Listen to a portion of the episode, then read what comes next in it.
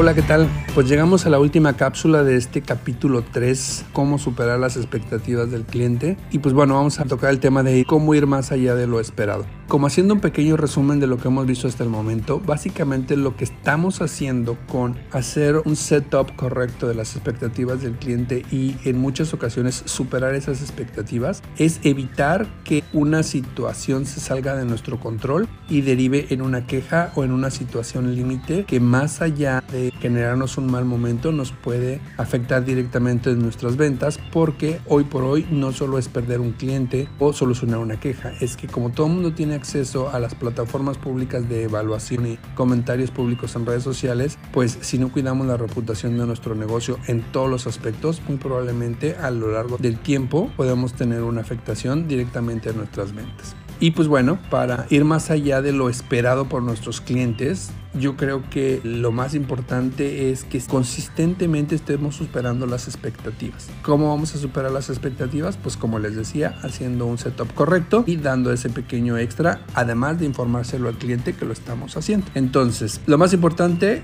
es siempre, siempre poner al cliente en el centro de nuestras decisiones. Número dos, mentalizarnos que se trata de un esfuerzo constante. No es solamente poner un procedimiento y rogar a Dios que alguien más lo siga. Es poner un procedimiento, dar seguimiento a ese procedimiento y de vez en cuando ir mejorando ese procedimiento de tal manera que los clientes siempre se sorprendan. Identificar tantas oportunidades como nosotros podamos no porque en el caso del restaurante donde decidimos quitar la salsa por el guacamole significa que es lo único que podamos hacer. Digo, tal vez podamos poner flores naturales o mejor iluminación o mejor música. Poco a poquito podemos ir mejorando de acuerdo a las oportunidades que tengamos. No importa que los cambios sean pequeñitos, la gente realmente los valora. Entonces, si nosotros, por ejemplo, si estamos hablando del restaurante, y yo me acuerdo que hace muchos años en casi todos los restaurantes tienen unas como jarritas de cerámica donde ponían el azúcar y entonces cada quien con su cuchara se servía y luego la movía en la taza del café y tal. Pero mucha gente, después de mover en la taza de café, descubría que le hacía falta azúcar. Entonces ya con la cuchara mojada volvían a meter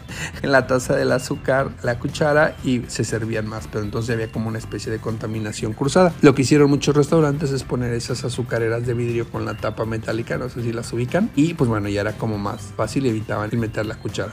Pero hoy por hoy el estándar en casi todas las cafeterías es que te den el azúcar en sobre. Entonces ese pequeño journey de la presentación del azúcar es como un muy buen ejemplo de que cualquier cambio por pequeño que sea casi siempre es bien recibido. Aquí les voy a poner tres ejemplos de pequeños cambios que se pueden realizar en algunos negocios basados en las expectativas del cliente. Número uno, la rapidez. Si la expectativa es mejorar la rapidez en nuestro servicio, pues muchas veces podremos mejorar los procedimientos y eso en automático se reduce el tiempo de espera. Pero si no pudiéramos mejorar los tiempos de espera, como en el caso de las reparaciones o en el caso de llenar formularios o cualquier cosa, mi recomendación es hacer algo o poner una serie de amenidades para que el cliente esté entretenido. Imaginemos que vendemos zapatos. Sí, si en tu mismo piso de venta vendes zapatos para dama caballero, pues va a ser muy común que lleguen parejas a comprar zapatos al mismo tiempo. O muchas veces los caballeros acompañemos a las mujeres a comprarse sus zapatos. Pero en lo que ya se prueba N cantidad de zapatos, para evitar que la espera sea tan larga, pues yo sugiero tener una pantalla con algún tipo de entretenimiento o conexión a internet de forma gratuita, pues va a hacer que el acompañante se le haga más placentera la espera. Entonces ya con eso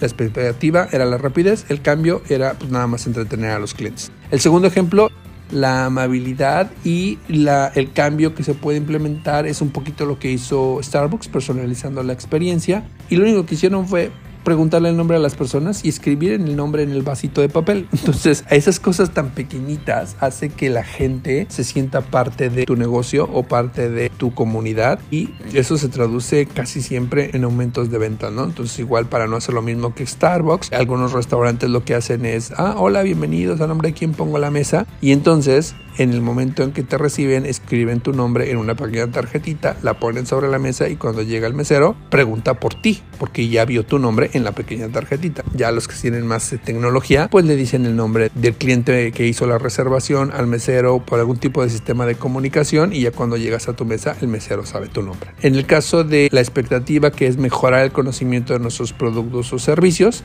pues el cambio físico que podemos hacer es crear tarjetas informativas. Entonces con ese pequeño cambio podemos hacer que la gente entienda de qué van nuestras pólizas o de qué van nuestros menús de servicios o nuestras este, garantías o cualquier cosa y así si también era un tema la parte de la espera pues les puedes poner a leer esos materiales y van a ser una espera más placentera. Y algo extra es que es bien importante que si diste un extra se lo comuniques al cliente sin importar que ese extra sea parte de tu procedimiento. Imaginemos el caso de los hoteles. De repente tú tuviste una reunión creativa o de marketing o lo que sea y decidieron que a partir de ese momento iban a poner orquídeas naturales. Todos sabemos que es una flor que es muy elegante, pero también tiene ciertos cuidados y es bastante caro como para implementarlo en una habitación. Pero si tus clientes están acostumbrados a ese nivel de servicio, mi recomendación es que cuando lleguen a la habitación, la persona que los acompañe les diga como parte de protocolo de servicio, están implementando